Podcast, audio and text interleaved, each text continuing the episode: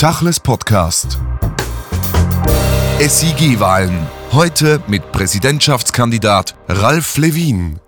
Ralf Levin, am 18. Oktober finden die Erneuerungswahlen im Schweizerischen Israelitischen Gemeindebund statt. Die Delegiertenversammlung wird unter anderem auch über die neue Präsidentschaft entscheiden.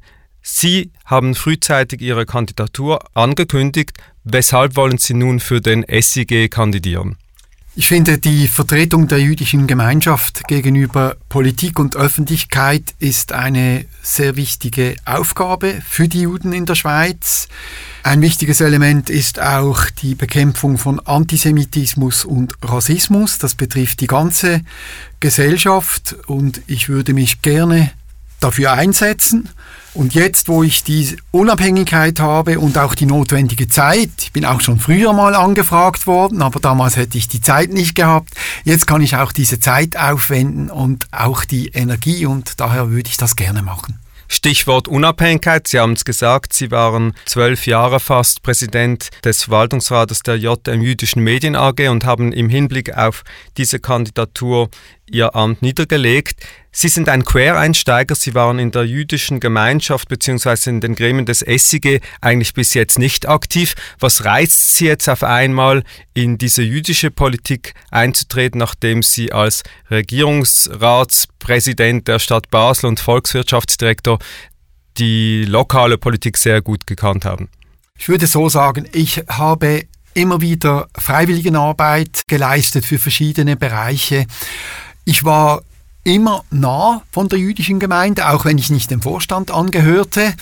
Und mit dem Präsidium der jüdischen Medien AG war ich ja auch immer mit jüdischen Themen befasst, auch wenn wir diese wegen der Unabhängigkeit der Redaktion nicht im Verwaltungsrat diskutiert haben. So gehörte doch das Tachles zur Pflichtlektüre äh, für mich. Äh, ich war auch in der Budget- und Rechnungsprüfungskommission der jüdischen Gemeinde. Ich organisiere das ITV-Training äh, Bref. Ich, ich war, hatte immer eine gewisse Nähe und jetzt äh, ja, habe ich mich gefragt, wieso soll ich mich nicht jetzt auch verstärkt für die jüdische Gemeinschaft einsetzen und äh, bin zum Schluss gekommen, ja, das mache ich. Sie hatten eine gewisse Nähe, aber dennoch, Sie hatten sich, haben sich eigentlich nie in einem Exekutiv- oder Legislativamt engagiert. War das zu unwichtig? War halt die allgemeine Politik wichtiger? Es ist, war auch ein zeitliches Thema. Ich habe 30 Jahre sicher weit über 100 Prozent gearbeitet. Und dann ist es sehr schwierig, äh, sich in einem Milizgremium äh, derart zu engagieren, wo die ob die Unterstützung der operativen Ebene vielleicht äh, nicht so ausgebaut ist, wie das nötig wäre, wenn man rein auf Miliztätigkeit setzt. Und ich habe dann auch gesehen, also zum Beispiel das Präsidium einer Gemeinde, das ist eine extrem intensive Aufgabe. Das haben mir verschiedenste Gemeindepräsidentinnen und Präsidenten äh, gesagt. Und dafür muss man wirklich Zeit und einen freien Kopf haben. Sie sind 1953 in Basel geboren, verheiratet, haben zwei Kinder. Sie waren aktiv im Jugendbund Emuna und in der jüdischen Studentenschaft Basel waren sie Präsident, sind selbst Nationalökonom, sind Mitglied in der Sozialdemokratischen Partei und haben sehr viele VR-Mandate geleistet oder sind immer noch aktiv und waren dann in der großen Politik, wie erwähnt, in Basel-Stadt sehr präsent und bekannt. Was glauben Sie, zeichnet Sie für den SIG aus mit dieser Biografie oder wo können Sie etwas beitragen? Ich glaube, es sind in erster Linie zwei Punkte. Zum einen durch die Erfahrung als Regierungsrat zwölf Jahre äh, in dieser Funktion habe ich sehr viel gelernt über die Funktionsfähigkeit, wie funktioniert eine Verwaltung, wie funktioniert die Politik, und zwar nicht nur auf Kantonsebene. Als Regierungsrat hat man auch sehr viele Kontakte auf Bundesebene, ist immer mal wieder in Bern in den Konferenzen der Kantonsregierungen beispielsweise. Ich war in der Europakommission der Konferenz der Kantonsregierungen. Also ich kenne diese Funktionsweise und da glaube ich, kann ich sehr gut auf die zuständigen Personen zugehen, sei es in Kantonen, Der SIG wird auch gewisse Unterstützung leisten müssen für die kantonale Ebene oder dann auf Bundesebene gegenüber Parlamentariern oder auch gegenüber Bundesräten und der Verwaltung. Das ist die eine Schiene. Und die andere Schiene, die ich als mindestens so wichtig erachte, das ist, ich habe 35 Jahre immer auch Verbände präsidiert. Ich präsidiere jetzt auch zwei Verbände und ein, ein Verband, das ist, ein, das ist kein Unternehmen. Das funktioniert anders. Da haben Sie ein Gremium, das gemeinsam entscheidet. Sie haben zwar einen Präsidenten oder eine Präsidentin, die, die hat aber nur den Stichentscheid und es geht darum, diesen Verband zu führen. Und das heißt konkret, dass man sich findet, dass man auf die Mitglieder der Geschäftsleitung zugeht, dass man immer lösungsorientiert sucht und trotzdem nicht zu zögerlich ist, also dass man auch immer wieder Entscheide herbeiführt und diese auch umsetzt. Da denke ich, habe ich eine breite Erfahrung. Im Gegensatz zu den anderen Verbänden, die Sie leiten oder in denen Sie Mitglied sind, haben Sie hier eine spezielle Konstellation, weil der Verband nicht nur säkular, sondern eben auch religiös definiert ist, dass Sie verhandeln nicht nur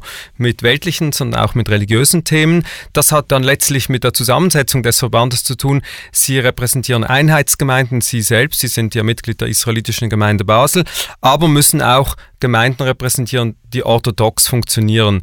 Wie passt das mit Ihrem Weltbild zusammen? Ja, also wenn man einen Verband präsidiert, dann kommt es immer wieder vor, dass man eine Position vertritt, die man jetzt selber nicht unbedingt in dieser Frage genauso hätte. Aber ich kenne ja die Ausgangslage. Wir haben religiöse Gemeinden, die sind sehr wichtig. Gäbe es diese religiösen Gemeinden nicht, wissen wir auch nicht, wie es um das Judentum äh, in der Schweiz bestellt wäre. Ich glaube, alle diese Gemeinden haben ihre, ihre Berechtigung und ihre Bedeutung und wir müssen den gemeinsamen Nenner natürlich finden. Was sind die gemeinsamen Interessen der jüdischen Gemeinschaft? Und ich glaube, da gibt es genügend Punkte von äh, Antisemitismus, von Sicherheitsthemen, von äh, Beschneidung, Kashrut, das sind Themen, die sind auch nicht religiösen Juden wichtig. Es ist nicht so, dass man nur gerade, wie man selber lebt, das vertreten möchte. Sie haben es gesagt, es gibt eine Bandbreite an Themen, eine Bandbreite an Ausrichtungen. Die Gemeinde, die fehlt und vom SIG nicht repräsentiert wird, ist die jüdische liberale Gemeinschaft in der Schweiz. Der Antrag wurde im Jahre 2004 von der Delegiertenversammlung abgelehnt. Wäre es ein Anliegen oder vielleicht sogar ein Programm Ihrer Präsidentschaft, diesen Teil der jüdischen Gemeinde in den Verband reinzuholen, weil nur ganze Verbände eigentlich wirksam sind? Natürlich für einen Präsidenten wäre es immer schön, wenn quasi alle potenziellen Mitglieder auch Mitglied des Verbandes sind. Ich kenne aber die äh, Situation, im Moment besteht gar kein Anliegen der liberalen Gemeinden, es gäbe auch Vorbehalte und man hat einen sehr guten äh, Modus operandi gefunden, das habe ich auch selber gespürt in der Zusammenarbeit von SIG mit der Plattform der liberalen Juden. Also im Moment stellt sich die Frage nicht. Würde sie sich stellen, müsste man natürlich innerhalb des SIG eine breite Diskussion führen. Man kann eine solche Veränderung nicht gegen den Willen wesentlicher Verbandsmitglieder erzwingen. Das geht nicht und das wäre je nachdem, wenn eine Aufgabe in den Gesprächen die Bedingungen und Modalitäten auszuloten, aber ich weiß, dass im Moment da gröbere Vorbehalte bestehen würden. Sie haben das jetzt sehr elegant diplomatisch formuliert. Wenn wir nach Israel blicken, ist die Situation so, dass die orthodoxen Minderheitsparteien eigentlich die Mehrheitsgesellschaft diktieren und vieles nicht möglich ist, was in einem säkularen, offenen Land eigentlich möglich sein sollte. Wie sehen Sie es für den SIG? Wird das die Situation sein, dass eigentlich die Minderheiten, die orthodoxen Gemeinden den Mehrheitsteil äh, diktieren? Das finde ich eigentlich nicht. Also wenn ich, wenn ich den Aufgabenbereich des SIG anschaue, dann ist es in erster Linie, aber nicht nur, ist es die Vertretung der jüdischen Gemeinschaft gegenüber Öffentlichkeit und Politik. Und es ist nicht die interne Gemeindepolitik oder es ist nicht die Diskussion von halachischen Fragen, was ist da noch möglich und was nicht, die in erster Linie das Thema des Verbandes sind. Und ich glaube, das sind auch nicht Themen, jetzt ganz ehrlich gesagt, die die breite Öffentlichkeit groß bewegen würden. Das sind interne Themen und da ist es nun mal so, in einem föderalistischen System, wie das auch der SIG ist, entscheidet jede Gemeinde darüber, wie sie selber geführt werden möchte. Und ich glaube, das können wir nicht verändern, das wäre nicht unsere Aufgabe. Lassen Sie uns mal auf die Themen einsteigen und dann auch vielleicht diese Bandbreite niederbrechen. Was ist lokal, was ist Gemeindearbeit und was ist wirklich Verbandsarbeit? Eines der Themen, die den SIG seit seiner Gründung beschäftigt, ist ein religiöses Thema, nämlich die Koscherfleischverpflegung. Das Schächtverbot war eigentlich der Anfang bei der Gründung des SIG. Das ist ein Thema, das natürlich die orthodoxen Gemeinden und die Einheitsgemeinden ganz zentral betrifft. Wie sehen Sie da in die Zukunft? In der jetzigen Situation ist es so, der Import von Koscher und übrigens Halalfleisch ist mit Strafzöllen belegt. Das ist eigentlich eine Situation, die für viele gar nicht haltbar ist. Finden Sie das jetzt ein Modus vivendi oder wollen Sie das angehen in Ihrer Präsidentschaft? Ja, ich glaube, die Situation im Moment ist ist sehr gut. Wir können ja dieses Fleisch importieren und Zölle hin oder her. Es ist nicht, der Import selber ist nicht äh, teurer als das äh, Schweizer Fleisch. Also das ist nicht das Kernproblem. Ich glaube, das gröbere Problem, das wir allenfalls hätten, ist, wenn man äh, diese Importe erschweren oder sogar verunmöglichen würde. Und da spüre ich eine große Bereitschaft beim SIG, egal welcher Provenienz man selber ist, diese Importe zu verteidigen. Also auch das Schächtverbot werden wir nicht aufweichen können, aber mindestens diese Versorgung so zu, zu erhalten, wie sie ist. Und ich glaube, das wird möglicherweise genügend große Herausforderung äh, sein. Das eine ist natürlich schon die finanzielle Herausforderung, weil Strafzölle verteuern Fleisch, aber es kann gut sein, dass in einer nächsten Tierschutzgesetzrevision, die jetzt noch nicht geplant ist, wiederum das Schächtverbot zur Disposition steht. Das heißt, da äh, vielleicht gibt es in Zukunft Zukunft rauen Wind nochmals für den SIG und die jüdische Gemeinschaft in der Schweiz, weil es ja auch eine europäische Entwicklung ist. Ja, das ist sicher möglich. Also das würde eine recht anspruchsvolle Diskussion werden. Da muss man sich äh, ja mit den äh, konkreten Vorgehen beim Schächten äh, auseinandersetzen. Man muss auch äh, erklären können, dass das durchaus äh, verträglich gemacht werden kann, dass es auch sehr viele andere Arten gibt. Wir diskutieren jetzt gerade über die Jagd beispielsweise. Wir stimmen über die Jagd ab. Also wenn Sie ein Tier abschießen, äh, ja, dann hat das wahrscheinlich auch keine Freude, wenn es dann nicht genau ins Herz getroffen wird. Also es gibt da ein paar Themen, die man halt dann je nachdem einbringen muss in die Politik, aber vorläufig, glaube ich, ist es noch unter Kontrolle. Aber das ist sicher ein Thema, das jederzeit, jederzeit aufpoppen kann. Wenn man über den SIG spricht, gerade in den letzten Jahren, kommen immer zuerst als Hauptaufgabenvertretung in den Bereichen Sicherheit und Antisemitismus. Auch Sie haben das vorhin erwähnt. Ist das nicht eine seltsame Negativdefinition einer Aufgabe eines Verbandes, der doch eine Gemeinschaft repräsentiert, die so vielfältig ist und eigentlich etwas ganz anderes zu präsentieren hat als diese beiden Themen, die eigentlich Pflicht und nicht Kio sein sollten? Ja, ich habe viel Verständnis für diese Frage und ich würde mir auch wünschen, dass in den nächsten Jahren auch beim SIG etwas mehr Raum für andere Themen besteht, im Kulturbereich, Jugend, Erziehung, auch ja, die jüdische Gemeinschaft der Öffentlichkeit noch näher bringen, vielleicht die Zusammenarbeit zwischen den Gemeinden zu verstärken, da Hilfe anzubieten. Das sind Themen, die mich durchaus beschäftigen würden. Auf der anderen Seite muss ich schon auch sagen, auch bei anderen Verbänden, egal wie sie aufgestellt sind, gibt es immer auch diese Abwehr von ungünstigen Entwicklungen. Bei uns ist es jetzt vielleicht äh, ein, äh, hat es ein größeres Gewicht das ist schon so, weil diese schwerwiegenden Themen wie Antisemitismus eher virulenter geworden sind und das Sicherheitsthema ist ja relativ neu, muss man auch sagen. Ist ja nicht so, dass wir seit der Gründung des SIG uns mit dieser Frage befassen und die ist auch komplex und ist auch noch nicht rundum gelöst. Also die Themen werden uns beschäftigen, aber ich werde mir garantiert auch Gedanken machen und auch mit der Geschäftsleitung die, die Kunst, sage ich mal, die, die Kürthemen anschauen schauen, äh, was können wir da erreichen. Und da stellt sich natürlich immer die Frage, wo wollen die Gemeinden überhaupt, dass der SIG agiert und wo finden sie, das ist eigentlich unser Thema und da wollen wir uns vom Verband gar nicht reinreden lassen. Das ist eine typische Verbandsproblematik, die kann sich auf alle Gebiete beziehen. Und die bezieht sich dann auch auf die ökonomische Frage, weil die Gemeinden und der SIG tun oft das Gleiche oder man würde es positiv formuliert sagen, flankierend, ergänzend arbeiten sie an den gleichen gleichen Themen und dennoch in der heutigen Situation, wo die Ökonomie gerade noch jetzt in Pandemiezeiten wieder zur Disposition steht, müsste man eigentlich ja optimieren. Der SIG hat heute ein Budget von 1,8 Millionen. Das ist relativ viel, wenn man das vergleicht mit den Budgets der Gemeinden. Macht das Sinn, so einen aufgeblasenen Apparat, wenn doch die Gemeinden im Bereich Sozial, Kultur, Jugend schon so viel und so Gutes tun?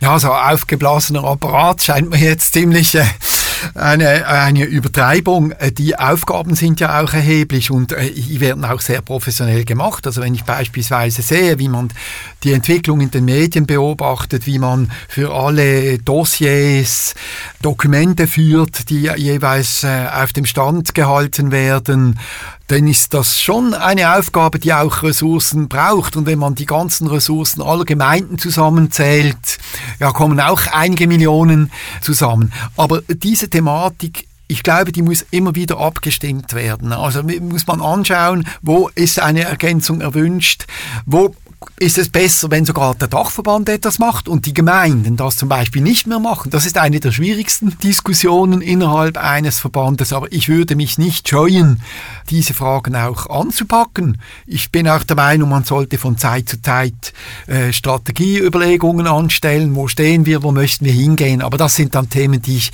in der Geschäftsleitung diskutieren würde, falls ich gewählt werde. Nehmen wir doch ein konkretes Beispiel. Was ist besser, tun die Gemeinden oder was der Dachverband? Der Dachverband Bundesverband hat in den letzten Jahren das äh, Thema Sicherheit auf die nationale Plattform gehievt und man könnte im Nachhinein sagen, das war eigentlich ein Fehler, weil Sicherheit ist ein kantonales Problem oder eine kantonale Frage. Die Gemeinden haben im Nachhinein, nachdem der SIG eigentlich angerannt ist, diese Thematik und diese Dossiers in gewissen Kantonen viel erfolgreicher gelöst, gerade zum Beispiel in Basel oder in Zürich.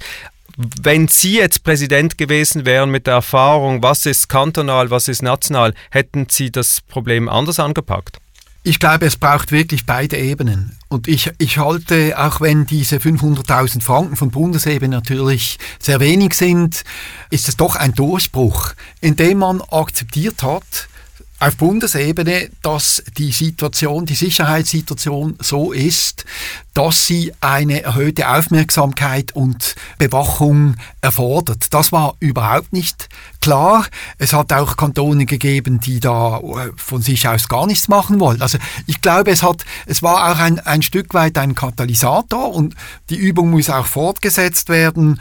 Ich bin der Meinung, es braucht die Bundesebene, die Kantonsebene und vielleicht sogar die Gemeindeebene, also die städtische Ebene, die dort auch äh, Unterstützung gewähren kann. Wenn wir den Essiger anschauen, der setzt sich ja zusammen auch aus Kleingemeinden und für die war er immer sehr stark engagiert. Diese Kleingemeinden nehmen ab, werden weniger. Die großen Gemeinden in Basel, Zürich, Genf, Lausanne und Bern, die können eigentlich weitgehend ohne SIG funktionieren. Nutzt es, oder anders gefragt, braucht es den SIG noch für diese Kleingemeinden? Der SIG ist ein Dachverband. Seine Hauptaufgabe ist die Vertretung der jüdischen Gemeinschaft gegenüber der Schweiz. Und dafür schon alleine, nur für diese Aufgabe, das ist unumgänglich, dass man einen Dachverband hat. Egal wie groß oder klein die anderen Gemeinden sind. Diese Aufgabe kann, können die Gemeinden selber nicht übernehmen. Ich hatte auch einige Gespräche jetzt in den letzten Monaten und ich ja, ich, es werde auch darauf angesprochen, dass diese Aufgabe sehr wichtig ist und dass man sehr gut mit dem SIG zusammenarbeitet. Es ist sicher nicht überall gleich, aber ich habe keine Stimmen gehört, die in Frage gestellt hat, dass es so etwas wie einen Dach, also dass es den Dachverband SIG braucht. Die Frage ist natürlich, dieses Mantra kommt immer Vertretung in der Öffentlichkeit und so weiter, das muss ja jeder Verband leisten. Die Frage ist nur, wie ist der Verband konstituiert? In der heutigen Zeit, da das Gemeindejudentum ja eher im Abnehmen begriffen ist und das Judentum generell vielleicht sogar im Steigen begriffen ist, das heißt, man definiert sein Judentum nicht mehr über eine Gemeindemitgliedschaft, die letztlich nötig ist, um im SIG repräsentiert zu werden.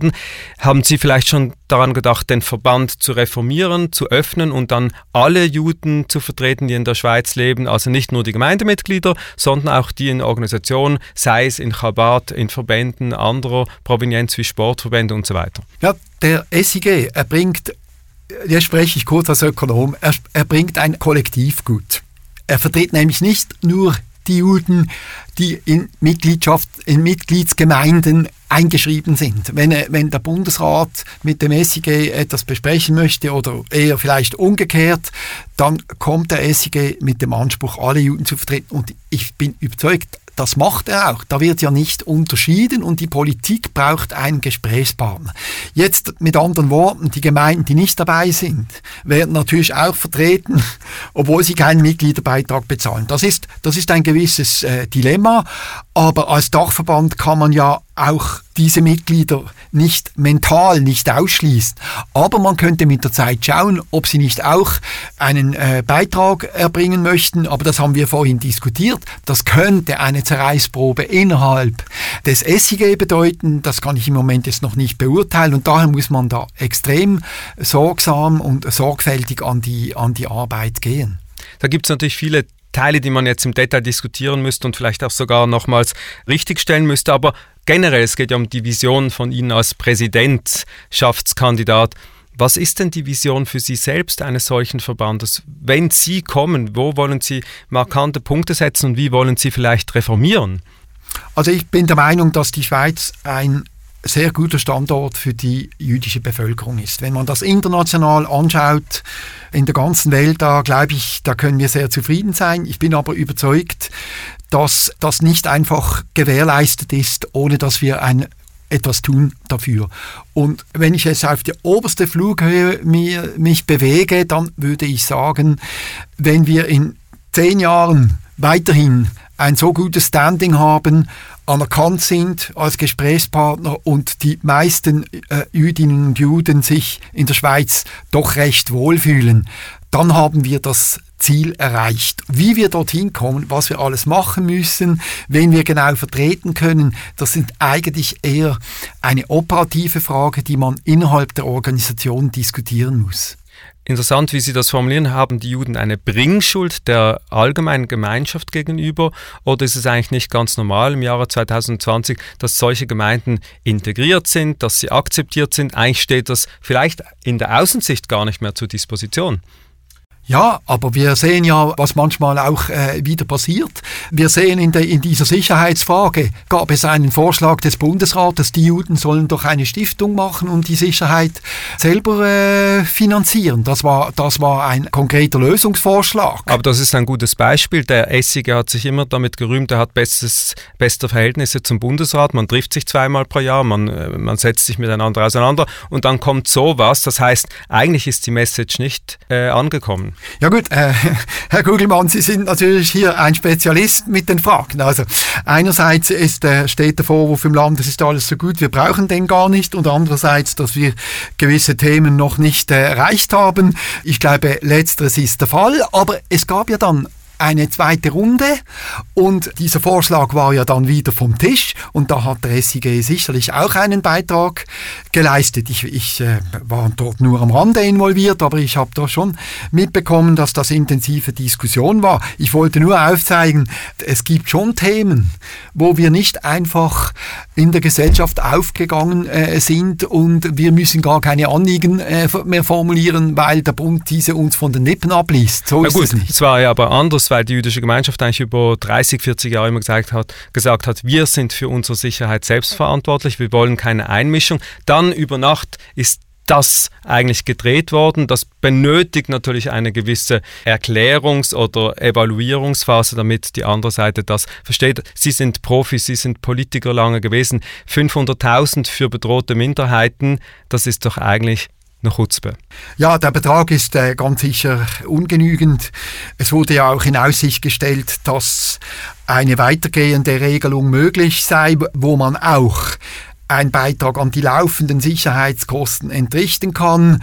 Wie gesagt, das läuft im Moment parallel auch äh, mit den Kantonen und da ist einfach die, diese übergeordnete Verordnung äh, bezüglich Sicherheitsaspekt schon wichtig, aber es wäre sicher eines meiner Anliegen, dass wir da auch gegenüber dem Bund auf jeden Fall am äh, Ball bleiben und äh, weitergehende Lösungen äh, erreichen. Und um zu verstehen, was wäre Ihr, Ihre Vision, Ihr Ziel, wir haben im föderalistischen System natürlich verschiedene Lösungsansätze, auch gesetzlich begründet. Nehmen wir das Beispiel Basel. Der Kanton Basel-Stadt stellt heute die Sicherheit personell und in Kooperation mit der Gemeinde.